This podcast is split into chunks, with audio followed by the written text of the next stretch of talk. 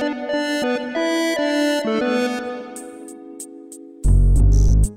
Olá, pode entrar. Wagner Waka aqui apresentando o podcast Canaltech de hoje.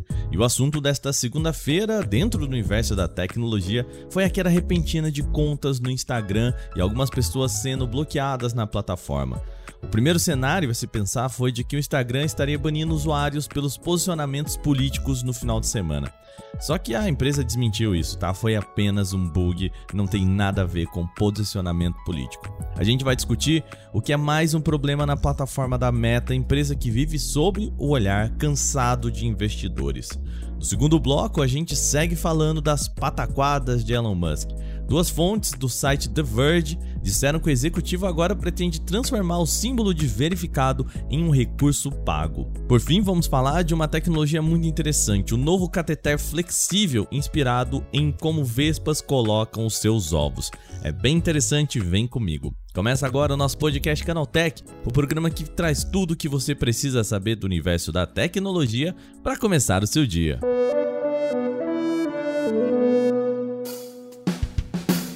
Olá, seja bem-vindo e bem-vinda ao podcast Canaltech, o programa diário que atualiza você das discussões mais relevantes do mundo da tecnologia. De terça a sábado, a partir das 7 horas da manhã, a gente tem os três acontecimentos tecnológicos aprofundados aí no seu ouvido. E de domingo, a gente tem sempre o nosso Vale o Play que é o nosso podcast de entretenimento e cultura pop aqui do Canaltech. Lembrando vocês que vamos gravar um Porta 101 especial esta semana é o CT Responde comigo e com o Adriano Ponte. O formato antigo em que a gente responde perguntas que vocês mandam pra gente. Ainda dá tempo de participar. A gente vai gravar na quinta-feira, então pode mandar a sua pergunta pra gente. É só você mandar a sua pergunta, o que você quiser que a gente responda em canalté.ch barra responda. Também tá aqui no link da descrição desse podcast, tá? Deixa o seu nome, fala de onde você tá falando que isso é sempre legal. Não precisa, mas se você colocar é sempre mais interessante. E também perguntas legais, tá? Não adianta dizer, ah, compra o celular A ou B, o aparelho X ou Y. Isso a gente não vai responder, tá bom? Perguntas criativas sobre como é trabalhar com tecnologia no Canaltech, YouTube, enfim, manda que a gente vai responder. Lembrando de novo, canaltech.ch barra responda ou o link aqui na descrição desse podcast.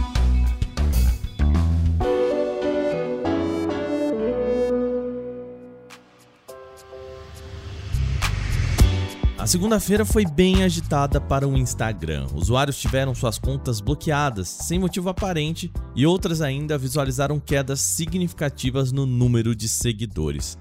A primeira hipótese para o problema poderia ter sido um reflexo do cenário político no final de semana.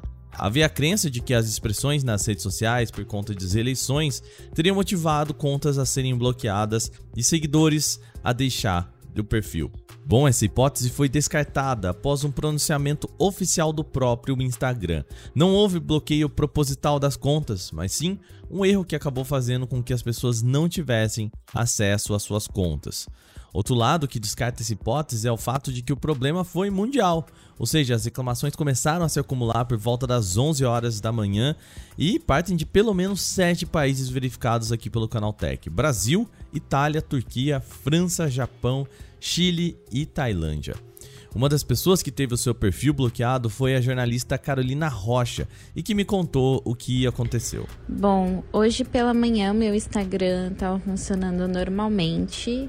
É, eu comecei a ver no Twitter os relatos de que o Instagram estava derrubando e suspendendo algumas contas, mas até então eu não esperava que isso fosse acontecer comigo, porque eu tenho uma conta bem ativa, ela tem poucos seguidores, então nada que fosse chamar muita atenção. E aí, por volta das 11h30, eu recebi o aviso, né? Eu tentei entrar no aplicativo de novo e recebi o aviso de que a minha conta tinha sido suspensa. Aí eu fiquei, né, meio, ué, achei super estranho. Carolina também compartilhou comigo um print da mensagem enviada pelo Instagram para o seu perfil. A notificação apontava que a conta havia sido suspensa e que Carolina tinha que discordar da decisão se quisesse ter de volta o seu perfil. O texto não é explicativo, pelo contrário, é bastante amplo. Diz apenas que, abre aspas, a conta não segue diretrizes de comunidade. Fecha aspas. Em seguida, também aponta que, abre aspas, se não pudermos confirmar a sua conta, ela será desativada permanentemente. Além disso, o Instagram dá 30 dias para que a pessoa discorde dessa decisão. Na página também tem um botão para fazer a indicação da discordância. E foi o que a Carolina fez, ela apertou esse botão. Para recuperá-la, né, porque eu consegui recuperar, eu segui os passos que, que o Instagram indicou. A preocupação do, do Instagram, pelo que eu vi, era confirmar se realmente eram pessoas reais que estavam usando né, aquela conta, não um, um robô, não uma conta falsa que estava inativa. Então eu confirmei o meu e-mail, confirmei o meu número de celular e fazendo essas confirmações eu consegui recuperar minha conta. É, Para eu confirmar o meu e-mail foi instantâneo, eles mandaram um e-mail, mandaram um código de verificação e eu consegui recuperar imediatamente. Porém, é, o código de verificação do celular eu não consegui fazer tão fácil. É, colocou que eu demoraria cerca de um minuto para receber esse código de verificação pelo SMS, mas eu demorei mais de uma hora para receber. Então, é, não foi assim imediato, demorou um pouco, mas quando eu recebi, eu recebi uns três códigos diferentes. É, eu coloquei o último que eu recebi por mensagem e daí eu consegui recuperar a conta e ela tá funcionando normalmente. Outro usuário que também teve um problema parecido é Vinícius. Ele me contou pelo Twitter que o código que a Carolina disse que recebeu depois de muito tempo não chegava e que ele foi inclusive impedido de pedir mais vezes. Segundo o Vinícius, ele teria que esperar 24 horas para solicitar um novo código. Depois que a gente teve essa conversa no Twitter, ele me disse que o aplicativo voltou a funcionar sem nenhum motivo aparente. Ele não recebeu o código e não precisou fazer todo o processo. Em comunicado enviado ao Canaltech, o Instagram reforçou o reconhecimento do bug. Sabemos que algumas pessoas em diferentes partes do mundo estão tendo dificuldades para acessar suas contas no Instagram. Estamos investigando e pedimos desculpas pelo inconveniente. Fecha aspas. Bom, até o momento da gravação desse podcast, a Meta ainda não tinha dito o que aconteceu de fato. O bug aconteceu no mesmo dia em que acionistas da empresa teriam se manifestado contrários sobre os rumos da empresa. Segundo o Financial Times, parte da mesa diretora da companhia acredita que há investimento exagerado na busca pelo chamado metaverso. Só nesse ano, a companhia de Mark Zuckerberg já gastou mais de 9 bilhões de dólares no chamado Reality Labs, que é o braço de inovações do metaverso. Os investidores também ficaram surpresos com outro salto nos gastos de capital da Meta.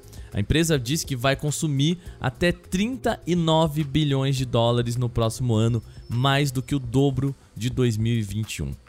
Uma das pessoas que não estão contentes é Jim Tierney, diretor de investimentos para crescimento nos Estados Unidos da Alliance Bernstein.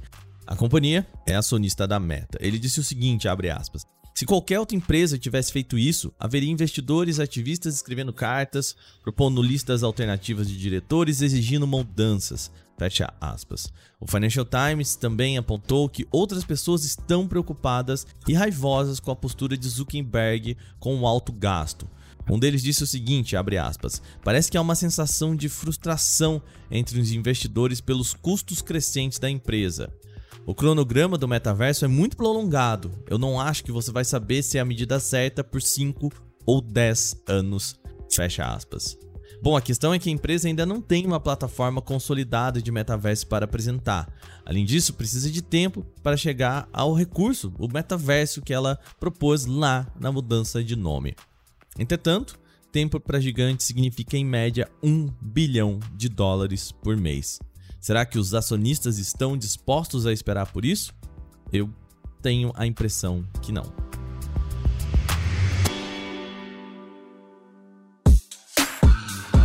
No segundo bloco, agora vamos voltar a falar de Twitter e Elon Musk.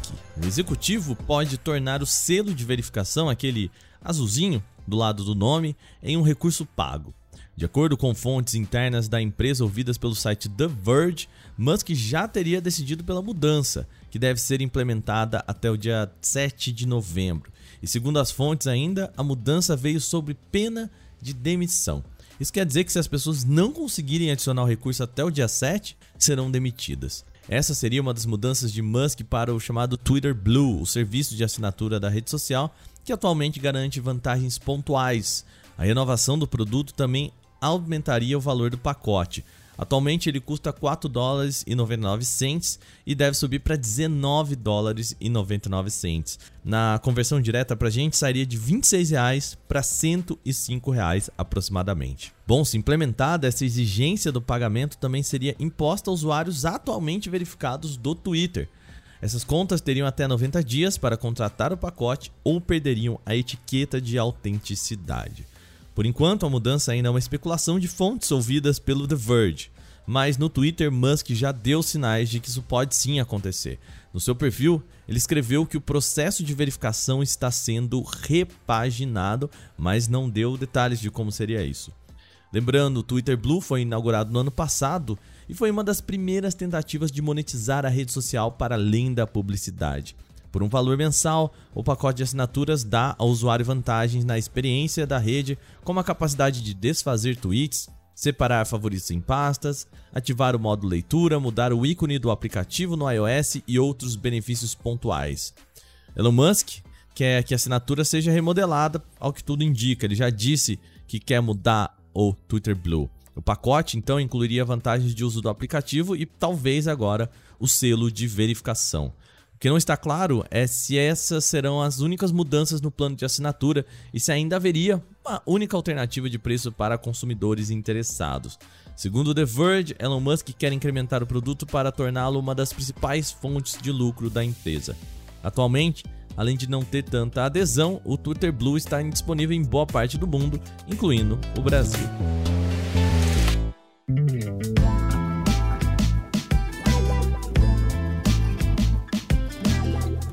Terceiro bloco agora, vamos falar de uma nova tecnologia para a saúde. Cientistas do Imperial College of London criaram um cateter guiado flexível, inspirado em organismos de umas espécies de vespas. Com eles, é possível se mover pelo cérebro, o mais delicado dos órgãos, em trajetórias diferentes e de forma minimamente invasiva.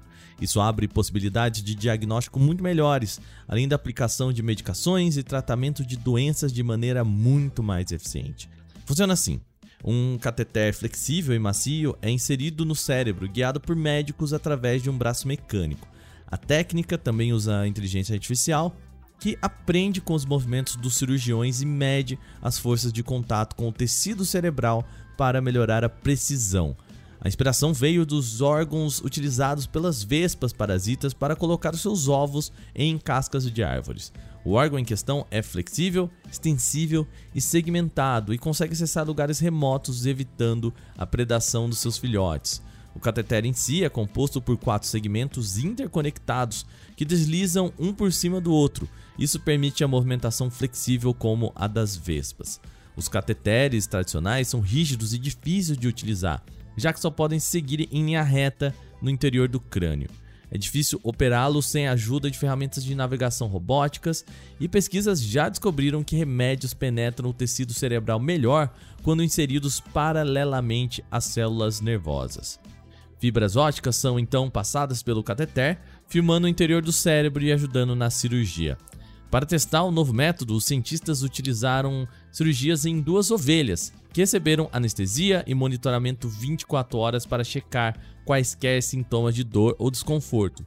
Após uma semana de cirurgia, os animais não mostraram sinais de sofrimento, danos aos tecidos ou infecções. Bom, terminadas as principais notícias de hoje, vamos para o nosso quadro Aconteceu Também.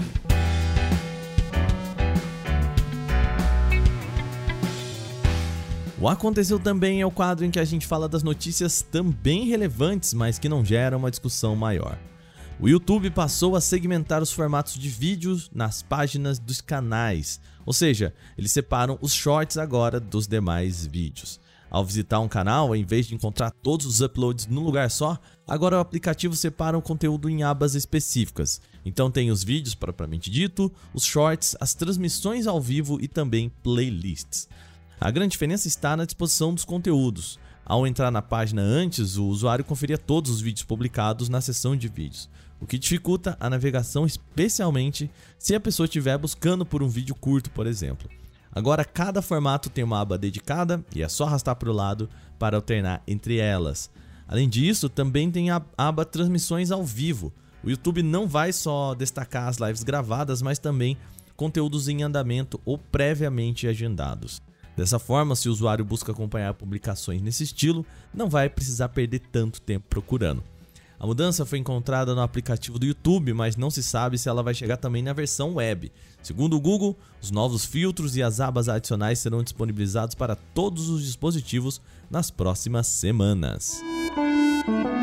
O WhatsApp começou a testar um recurso para facilitar o envio de mensagens para você mesmo. A versão mais recente do WhatsApp Beta para Android e iOS permite que alguns testadores vejam essa opção com muito mais clareza. A novidade vai exibir o nome no topo da lista de contatos, seguido de uma legenda chamada Mensagem para você.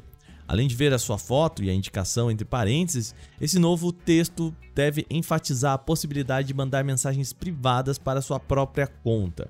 O aplicativo de mensagem não permite enviar mensagens para você mesmo de modo nativo. No modelo atual, o contato não aparece nas opções possíveis de abrir numa conversa. Mandar mensagem para si próprio é uma maneira rápida de guardar conteúdos de interesse. Você pode sempre usar um editor de texto no celular, mas o processo de sincronização pelo WhatsApp pode ser mais eficaz para acessar fotos, arquivos, um link ou alguma coisa que você escreveu. Com suporte a múltiplos dispositivos, isso fica ainda melhor. Por exemplo, você pode executar um vídeo na tela do PC em vez de assistir no celular ou mandar um PDF para o celular para você baixar no PC. Enfim, tem bastante coisa para se fazer com esse recurso. Ainda sobre o WhatsApp, o programa vai começar a exibir um alerta para lembrar usuários de configurar a autenticação de dois fatores. O aviso deve ser mostrado ao criar uma conta e ocasionalmente para quem ainda não fez. A mensagem vai explicar as vantagens de acionar uma camada extra de segurança ao número de telefone. Quando ativada, o WhatsApp passa a exigir a inserção de um PIN de 6 dígitos e um código enviado por SMS para registrar o um novo dispositivo. O código vai para o número de telefone original ao qual o programa está vinculado, o que evita que terceiros acessem a sua conta mesmo com a sua senha. Dois botões no pé da página vão dar opções para configurar a autenticação em dois fatores de imediato ou também de saltar para fazer em outra ocasião. O PIN de 6 dígitos vai funcionar como uma senha específica do usuário. Será possível também adicionar um endereço de e-mail para redefinir a senha caso você esqueça. Esse passo é altamente recomendável, tá? Já que não tem outra forma de recuperar a conta se o usuário esquecer do PIN. Na semana passada a gente falou aqui do Redmi Note 12 Explorer, teve como um dos seus principais destaques a recarga de 210 watts. Porém, os primeiros testes realizados mostram que o carregamento acontece de forma mais lenta do que anunciada pela Xiaomi. Logo no início da recarga, o aparelho alcançou seu pico de 184,85 watts em testes. Isso cerca de 3 minutos após ser plugado na tomada. Ainda uma medida mais alta que qualquer outro concorrente do mercado, tá? Porém, o ritmo da recarga caiu na medida em que os minutos passaram, mesmo que tenha ficado acima dos 120 watts da geração anterior. A bateria chegou a 100% após 10 minutos e 10 segundos, cerca de um minuto a mais do que alega a Xiaomi.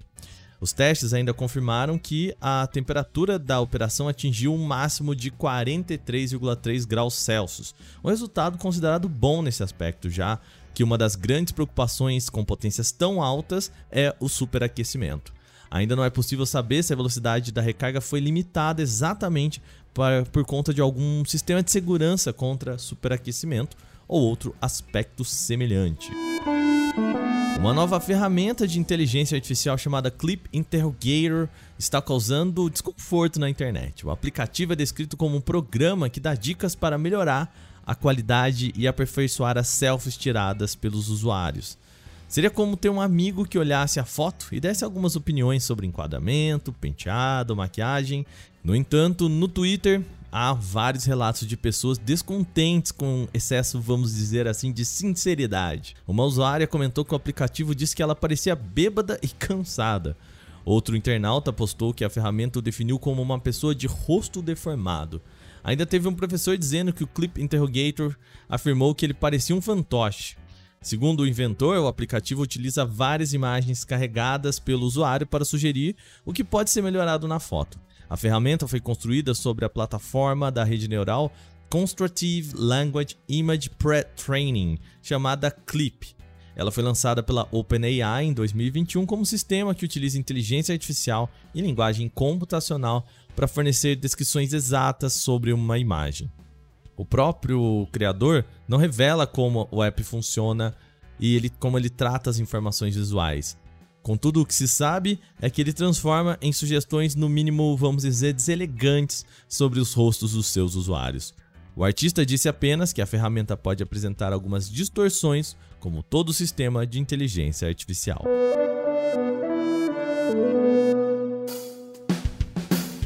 Bom, e com essas notícias, o nosso podcast Canaltech de hoje vai chegando ao fim.